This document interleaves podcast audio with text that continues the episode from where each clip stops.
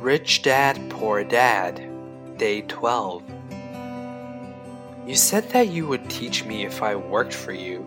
Well, I've worked for you. I've worked hard.